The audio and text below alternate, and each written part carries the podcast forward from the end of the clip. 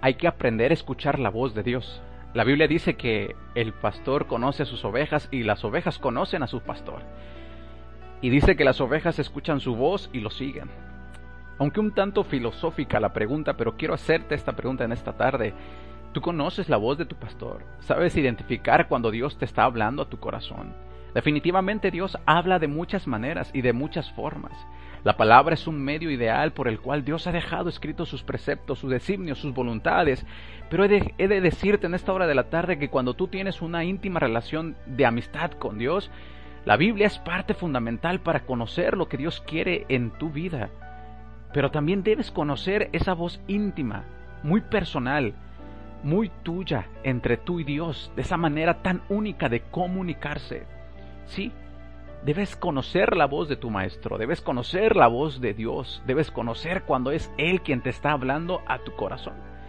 Y muchas veces hablamos, platicamos, confesamos, decimos tanto lo que nuestro corazón carga y lleva, que muy pocas veces nos retenemos a escuchar lo que Dios tiene para decirnos.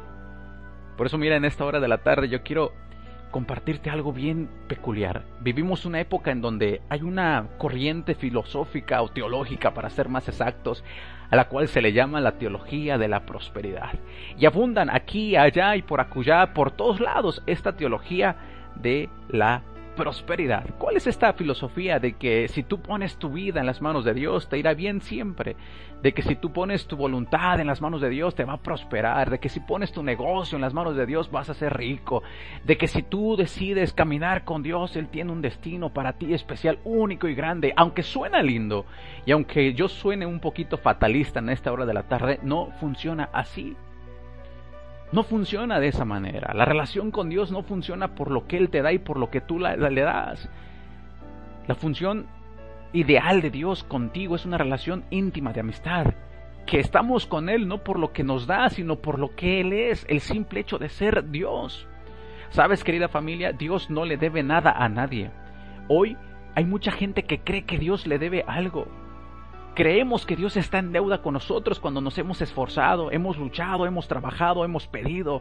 Das tus diezmos, das tus ofrendas, trabajas, te esfuerzas y creemos que Dios nos debe algo por hacer todo ese trabajo y ese esfuerzo.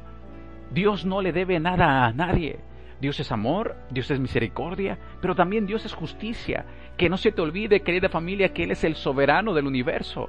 Él creó el cielo, Él creó las estrellas, el sol, creó el mar, creó las bestias del campo, las lumbreras que tú conoces. Él creó con solamente hablar. Él es el supremo hacedor de todo lo que existe, de todo lo que ves, de todo lo que comes y te alimentas. Dios creó todo. Dios no te debe nada. Dios no le debe nada a nadie. Y sí, puede ser que esto no suene tan motivador, tan inspirador, pero con esto quiero decirte algo. ¿Cuántas veces no te has desalentado en la vida? Sí, yo creo que la mayoría de los que estamos aquí hemos atravesado lagunas en las que nos deprimimos. Sabes, hoy en día la depresión está en su máximo esplendor por cuestiones del encierro, porque no podemos salir, el miedo. Yo el próximo día domingo, y si por ahí aquí hay alguien de Morelos que me está escuchando, voy a aprovechar para invitarte a la conferencia que vamos a tener el domingo en Cuautla, Morelos. Gracias a Dios hay respuesta de parte de la gente para esta conferencia y el cupo está casi lleno.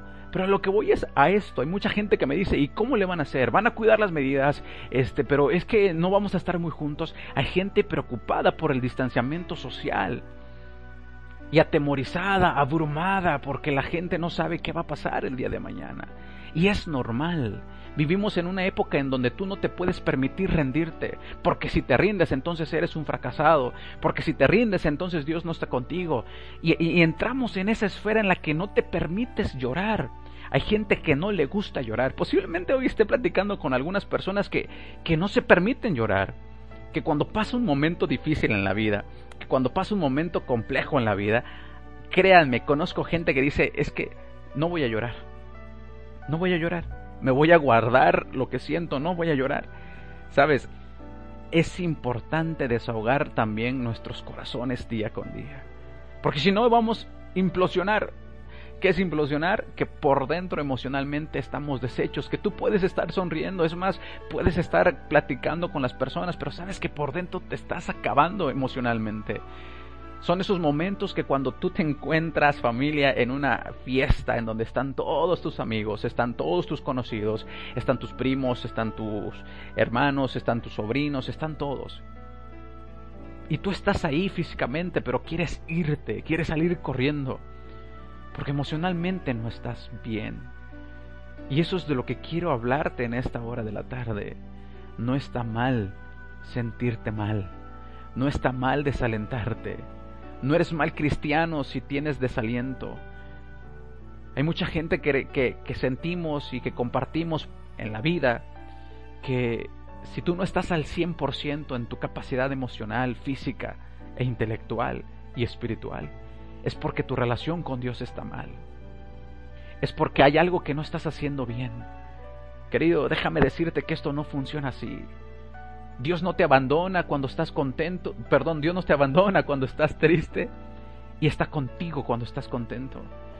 Dios no está contigo solamente cuando te acuerdas de Él cada mañana y en el transcurso de la semana una mala noticia llega a tu puerta, te desalientas y te quiebras como humano y te olvidas de Él emocionalmente, déjame decirte que el amor de Dios va más allá. Él no se aparta de ti.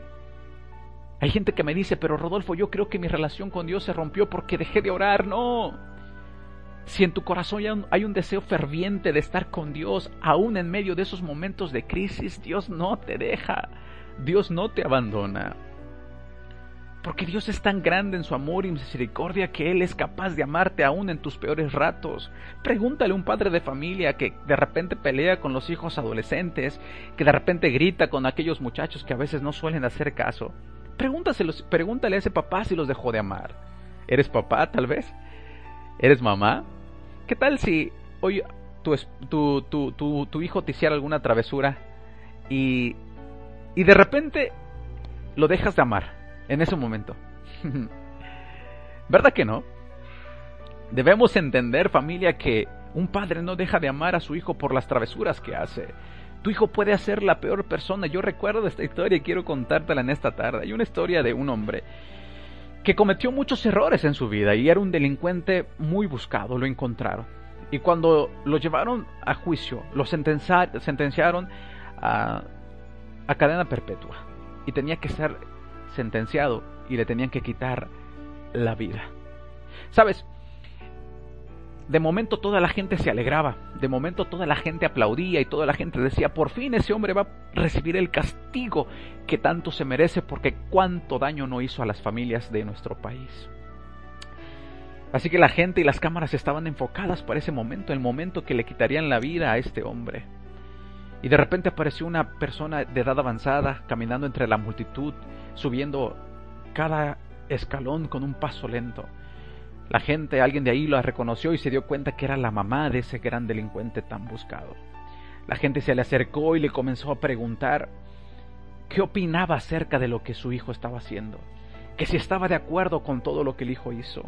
La madre decía, no estoy de acuerdo con los actos de mi hijo y sé que él sufre ahora las consecuencias de sus acciones pero es mi hijo y lo sigo amando y lo amaré a pesar de todo.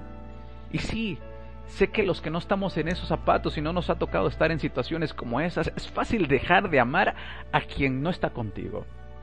Es fácil no sentir cariño por quien te ha hecho algo malo. Es más fácil que tú invites a tu casa, a tu mesa a comer a alguien que siempre se ha portado buena onda contigo, ¿sí o no?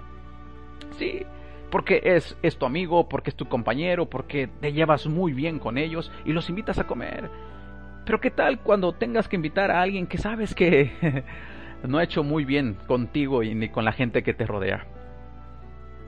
Ahí las cosas cambian, ¿sí o no? Por eso te traigo esa historia de esta madre que decía, Él es mi hijo. Y yo sé que lo que Él hace, lo que Él hizo, está mal. Sé que Él está pagando el precio de sus errores. Sé que debe de ser así, pero no lo he dejado de amar. Es mi hijo y siempre será mi hijo. Sé que con esto no puedo desvelar lo que es Dios en nuestras vidas, pero puedo revelarte una parte de su amor. Así funciona la relación con Dios. No dejas de ser hijo de Dios cuando te portas mal. Y después corriges. Hay gente que dice que tu relación de Dios se rompe cuando no estudias. No. La relación de Dios no se rompe así de esta manera. Hay una comunión, hay una armonía. Claro que debes esforzarte, claro que debes de trabajar, claro que debes de pedirle a Dios la dirección y la fuerza de voluntad para cambiar todos los días, definitivamente. Pero el amor de Dios te envuelve en gracia y misericordia aún en tus peores momentos, aún en los momentos más difíciles de tu vida, aún cuando has reclamado cosas en contra de, de Él Muchos reclamamos a Dios el por qué. ¿Por qué tengo que sufrir tanto? ¿Por qué tengo que padecer tanto? ¿Por qué me permitiste que esto me pasara a mí? ¿Por qué tú no obraste cuando yo te lo pedí? ¿Por qué no salvaste a mi hijo de esa cama de hospital? ¿Por qué si te rogué? ¿Por qué si ayuné?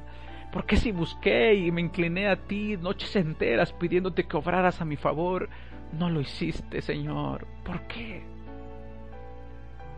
Hay muchas respuestas que solamente Cristo nos dará el día que te encuentres con Él, cuando Él vuelva por segunda vez.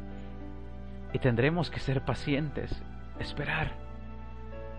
Con esto déjame decirte algo. Tú no estás destinado para el fracaso, pero tampoco estás destinado al éxito. Hay un término en teología que se llama predestinación. Y sabes, es momento que tú, amigo, familia que me estás escuchando, comprendas un poquito sobre este término, puesto que a veces esto nos hace entender el amor de Dios de una manera distinta que nos lleva de error en error. ¿Qué es la predestinación?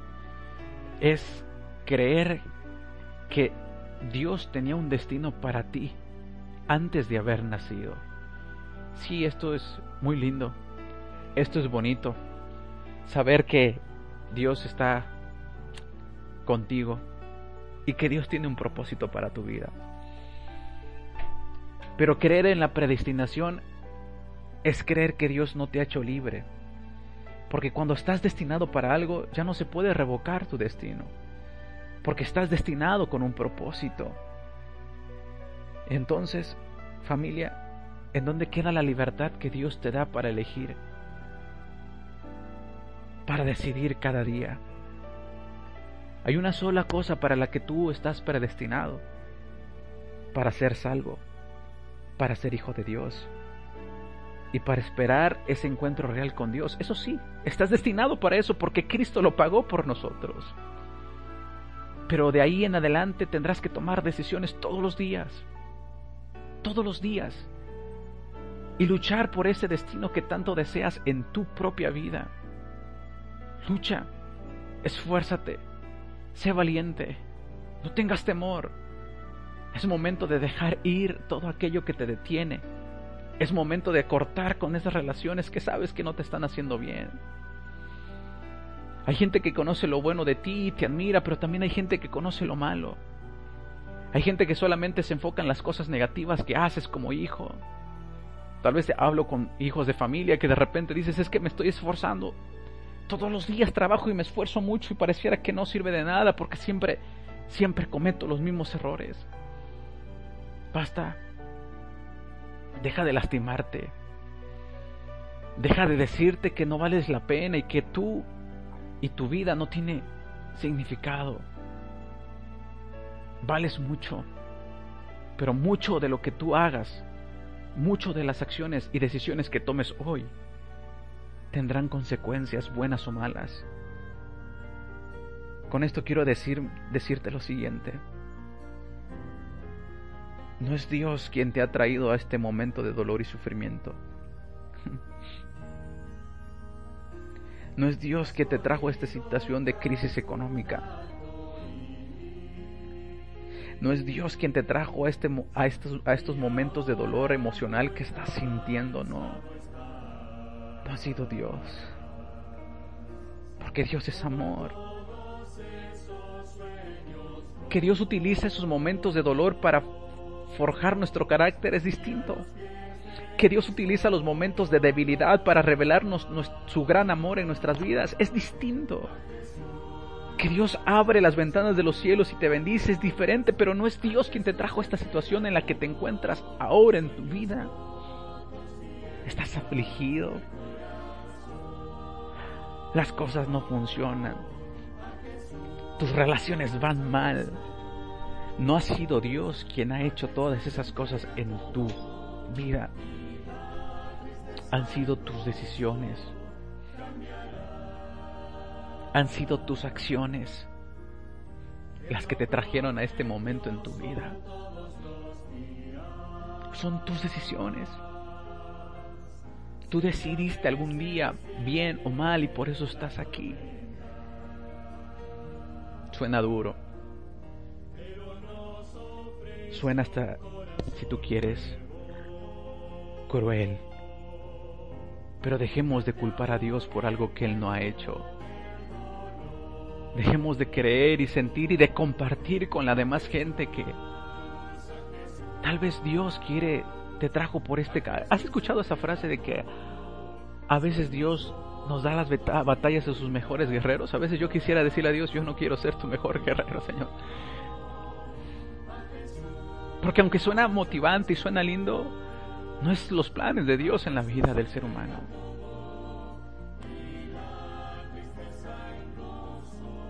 Dios desea que tengas plenitud, que tengas paz en la vida. Que las adversidades vienen, sí, pero no por consecuencia de Dios, por consecuencia del enemigo de Dios, por consecuencias del pecado que entró en esta tierra, pero no ha sido Dios el que lo ocasionó. Porque decir que Dios te está trayendo por estos momentos de dolor es que Dios te está provocando dolor a ti mismo y Dios no es así. Dios no es así. Dios es amor.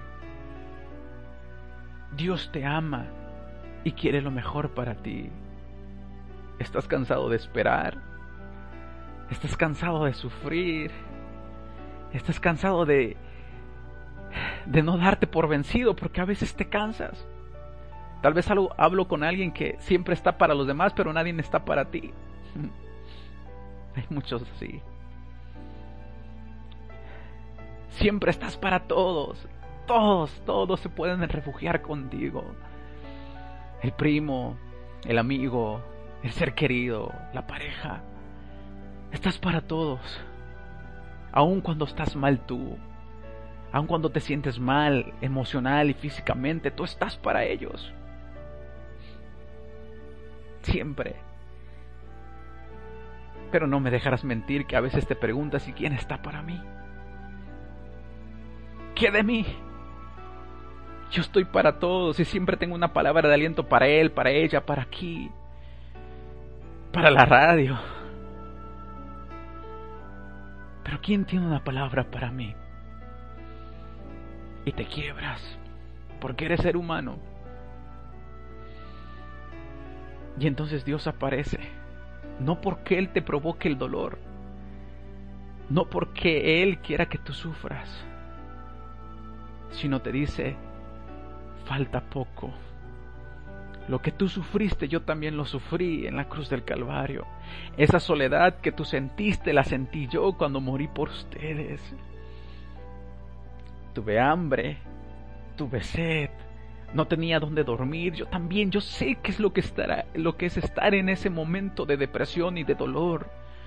Yo sé que es que pidas que alguien ore por ti y los demás se queden dormidos. ¿Recuerdas? A Jesús orando ahí en el huerto del Hexemaní, pidiéndole a su Padre fortaleza para no rendirse ante la situación que le sobrevenía. Le pide a sus amigos que oren con él y sus amigos no pueden orar ni una hora con él.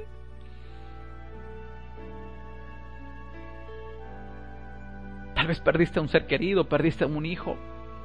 Y tú dirás, pero ¿quién puede entenderme? Dios. Me puedes a mí decir, oye, pero es que tú no sabes qué es perder a un hijo, pero no le puedes decir a Dios que no sabe qué es perder a un hijo si entregó al único que tiene. Querida familia, queridos amigos, el mensaje de esta tarde es simple y llanamente que eres ser humano, y que cometes errores y que muchas veces los planes no te salen como tú quieres, que fallas como hijo, fallas como pareja, fallas como padre. Ah, cuántos errores no cometemos como padres. Esas promesas que no puedes cumplirle a tus hijos. Esos regaños que prometes ya no dar y que sigues dando. Que como empleado fallas. Que como cristiano fallas Posiblemente el sábado que pasó, si te reuniste en alguna iglesia y tenías cargo. ¿Cuántos hay aquí que te ha tocado predicar, dar un tema y no has preparado nada porque tuviste una semana terrible? Y te sientes lo peor porque dices, Señor, ¿cómo es posible que te falle así? Eres humano y vas a fallar y te vas a equivocar que alguien llegue a buscarte y te diga, mira, necesito que ores por mí. Dentro de tu corazón dices, Señor, pero no oro ni por mí, estoy mal yo. ¿Cómo, cómo la gente quiere que yo ore por ellos si, si yo por dentro no tengo una relación íntima con Dios? Eres humano, imperfecto. Hace una hora nos decían y nos hablaban sobre el crecimiento personal y cuán importante es. Dios hace todas las cosas nuevas. Claro que sí. Pero recuerda familia, este es un proceso de crecimiento. Quiero que pienses esto. Quiero que lo analices ahí en tu corazón. Imagina que eres padre. A lo mejor no lo eres. a lo mejor vas a ser papá. A lo mejor eres abuelo y pasaste ya por esa etapa. Imagina esto que te voy a, a narrar. Imaginemos un poquito. Imagina que tú eres un padre de un pequeño hijo de un año y medio, dos años más o menos. Imagina que tu hijo anda gateando por la sala de tu casa y de repente decide colocarse de pie y con la ayuda de su sillita se coloca de pie en sus dos piecitos rechonchos. te mira y te dice papá, te dice mamá. Y entonces tú lo alientas a caminar. Y empiezas a decirle como papá, ven hijo, ven, con cariño, con amor. Yo no sé cómo le hablas a tus hijos, pero les hablas con amor y de eso estoy seguro. Y entonces el niño, entre dudas y miedos y temores, asustado, da su primer pasito. Mamá sale corriendo por su celular para ver y grabar ese momento único en la vida. Tus primeros, sus primeros pasos. ¡Wow! Y le dice, sí, hijo, ven, ven. El primer paso le sale muy bien. Da el segundo y aunque tembloroso, da el segundo paso y lo da bien. Se siente seguro y quiere hacerlo más rápido.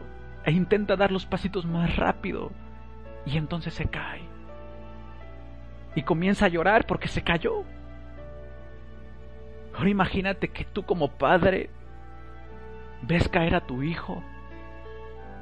Y entonces contra cualquier pronóstico lo comienzas a regañar, comienzas a gritarle, a decirle que debe pararse como un hombre, que por qué se cayó, que por qué no hizo bien las cosas, que debe aprender a crecer, que nunca vas a estar con él.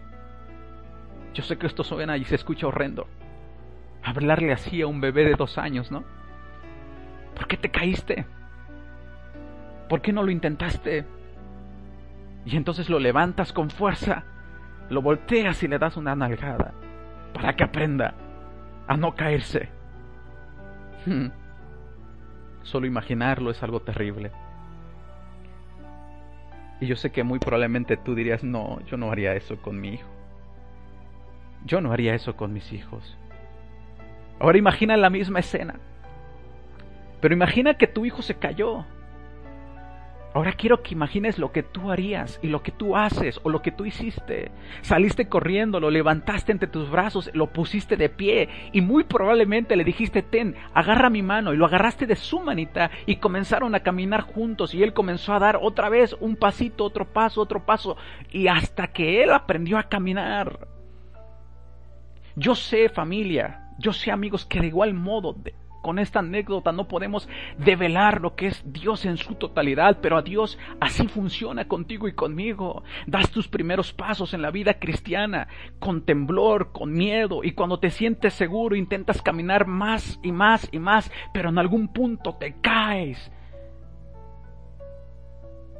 Y a veces tenemos la figura de que Dios te voltea a ver con ojos serios, molesto, y te dice por qué caíste, por qué te caíste, por qué no pudiste mantenerte de pie, por qué no te esforzaste más.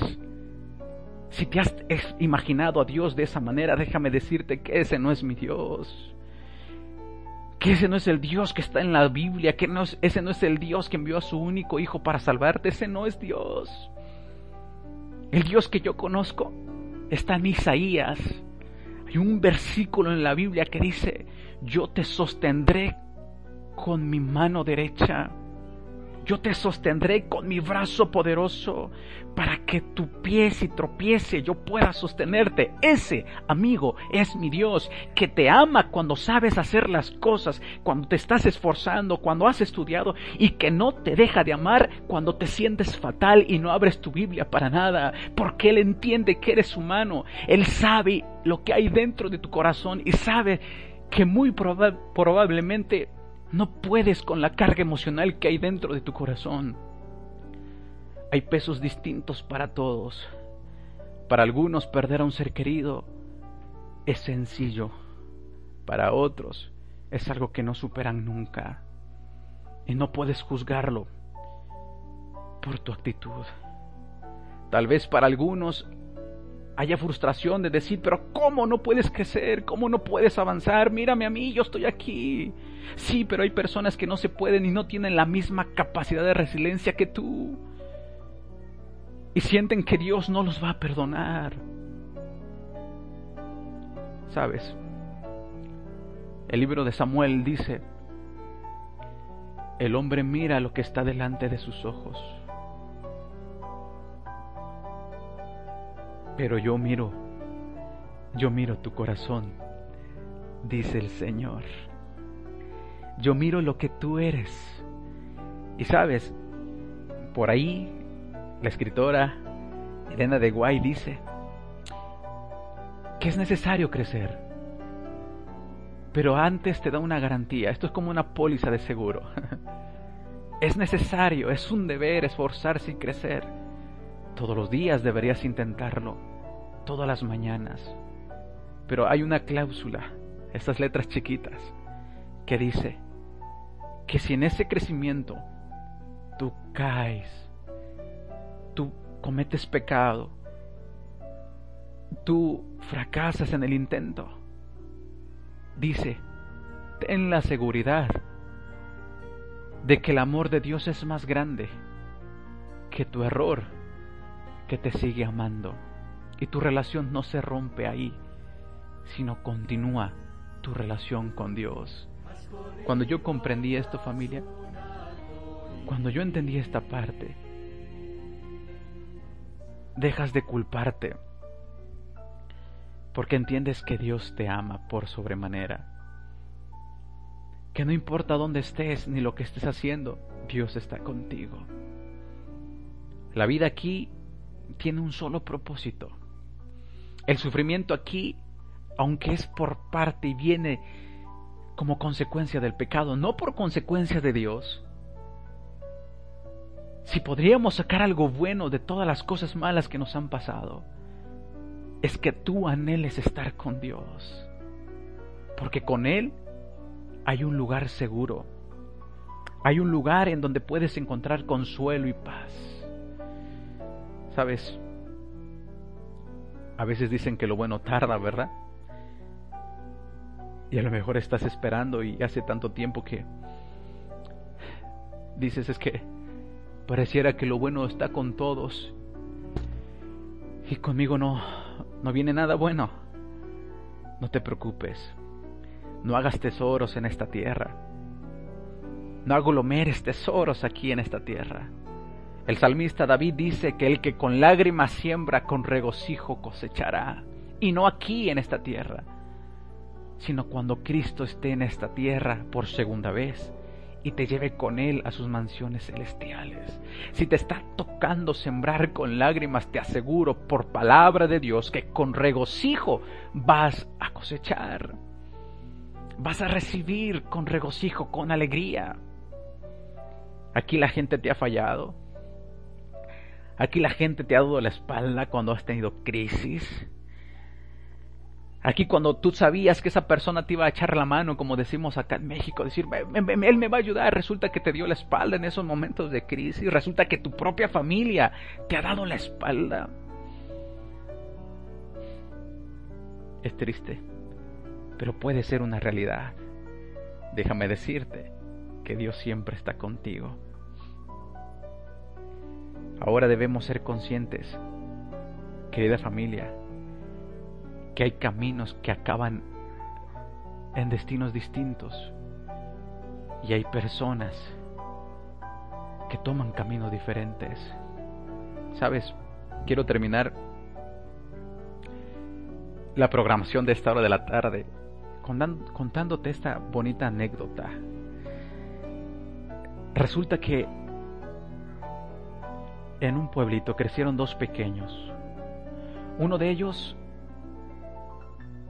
sabiendo que su papá los había abandonado, siguió la escuela y animó a su hermano menor para que así lo hiciera y comenzaron a estudiar. De momento eh, los dos estaban en la escuela, estudiando, uno bien, uno mal, y de repente uno de esos profesores que realmente se esfuerzan por cumplir su misión comenzó a platicar con ellos y los trataba de orientar y motivar. Los canalizó con un experto, con un psicólogo para que los ayudara porque estos niños venían de, un hogar disfuncional, sus padres los habían abandonado y habían quedado a la crianza de su tío que era alcohólico. Así que imagínate la educación que estos niños podían tener. Crecieron, terminaron la escuela secundaria, el profesor nunca más supo de ellos. Pasaron los años. La historia sigue diciendo que un buen día este profesor se acordó de esos alumnos y decidió comenzar a buscarlos y comenzó a preguntar por ellos en diferentes partes de la ciudad, pero nadie les daba razón. Cierto día, cuando él estaba a punto de rendirse en su búsqueda, se topó a, uno en una oficina. Estaba diseñando un gran edificio que estaba como propuesta para una construcción y entonces se reconocieron y el profesor le dijo, ¿qué haces acá? Y entonces él contestó rápidamente, ¿qué tal profesor? Me da gusto verlo. Aquí estamos diseñando, haciendo este diseño para esta construcción que me han pedido. Oye, me estoy enterando que tú eres un arquitecto famoso, eres muy reconocido aquí. Eh, ¿Cómo le hiciste? ¿Por qué? Y entonces este joven contestó rápidamente, ah, simplemente por una razón, querido profesor, porque yo no quise ser igual a mi padre. Yo quise ser mejor. Por culpa de él yo estoy aquí siendo mejor persona. Wow. Después de una gran comida se despidieron, se fueron. Pero no había encontrado al hermano menor. Y después de unos meses en una estación de, tren, debajo de una banca, encontró a un vagabundo cubriéndose con periódico. Se asomó, trató de reconocerlo y le dijo, eres tú, tú eres mi alumno, el que estudió conmigo. Sí, dice, yo soy. ¿Qué, qué pasó? ¿Por qué estás aquí tirado debajo de la escalera, debajo de esta banca? Así, alcoholizado, tomado, maloliente. por, por, qué, ¿Por qué acabaste así? Y entonces el joven cambió la mirada y le contestó, por culpa de mi padre estoy aquí. Por culpa de él, porque él era alcohólico y yo terminé igual. Familia, amigos, la pregunta es, ¿por qué si los dos tuvieron el mismo padre? ¿Por qué si los dos tuvieron la misma educación mala? ¿Por qué uno terminó como un gran arquitecto y el otro terminó mal? Querida familia, queridos amigos, tú y yo tenemos el mismo Dios. Sí, yo estoy aquí saludándote desde México, desde Morelos. tú estás ahí en tu casa, en tu hogar, con tu familia, tal vez aquí mismo en México, tal vez en otro país, pero tenemos el mismo Dios. ¿Cuál es la diferencia? La manera de relacionarnos con ese Dios y la manera en cómo vemos a este Dios, como un Padre de amor o como un Dios tirano que solo está expectante a ver en qué momento te equivocas para señalarte, señalarte y decirte, así me pagas todo lo que he hecho por ti. Morí en una cruz y míralo cómo me estás pagando. o verlo como un Dios de amor, que aún en mis caídas y en mis tropiezos, Él está conmigo. Él está conmigo en mis mejores momentos, cuando estoy cantando con gozo y alegría, y está en mis peores momentos, cuando no tengo ganas de nada.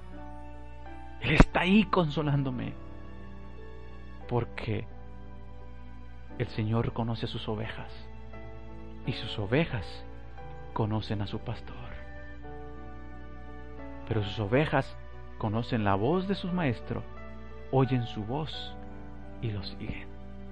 Espero que en esta tarde, querida familia y amigos, puedas tener esa seguridad en tu corazón, que Dios está contigo y que puedas tener una percepción diferente de lo que es Dios.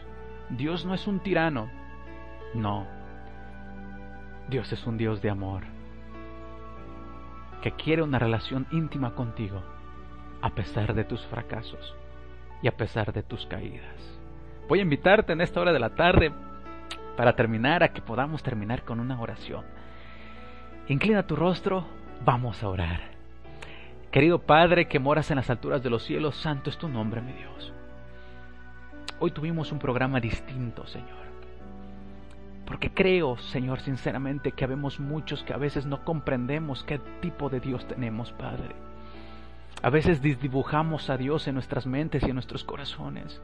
A veces la iglesia, a veces esos temas, a veces esas lecciones de nuestros padres en la antigüedad que nos decían, pórtate bien porque tu hijo, porque Dios te está viendo y cuidado de ti porque si te encuentras haciendo mal te va a castigar.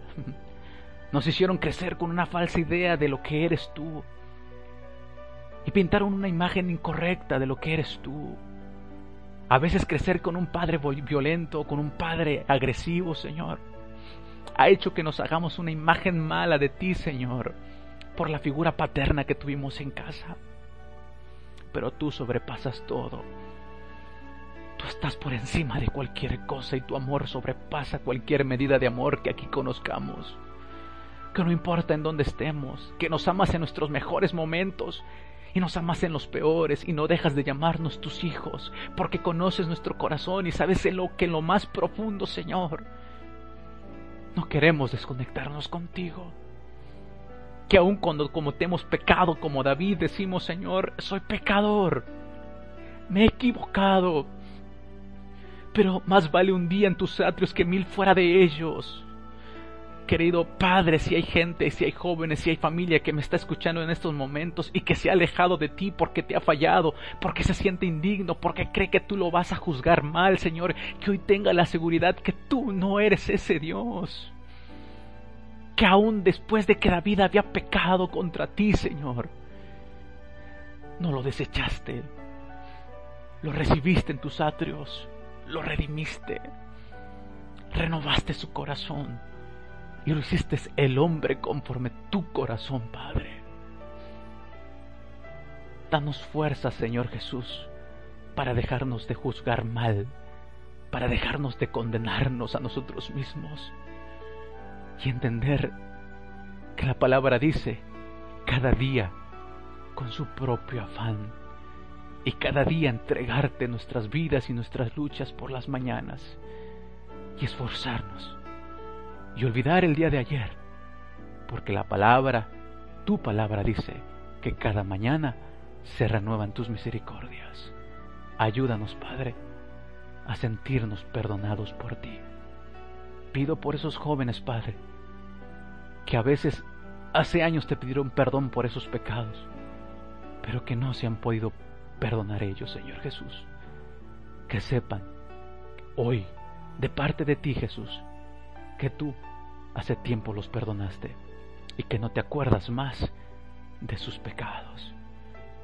Que no se juzguen más, sino que se refugien en tus brazos de amor. En el nombre de Jesús. Amén. Querida familia, queridos amigos, te doy gracias por haber acompañadome en esta tarde, en este tu programa sin reservas hemos llegado al final de una edición más. Que Dios te bendiga, que Dios te guarde. Solo termino diciéndote esto. Perdónate tú,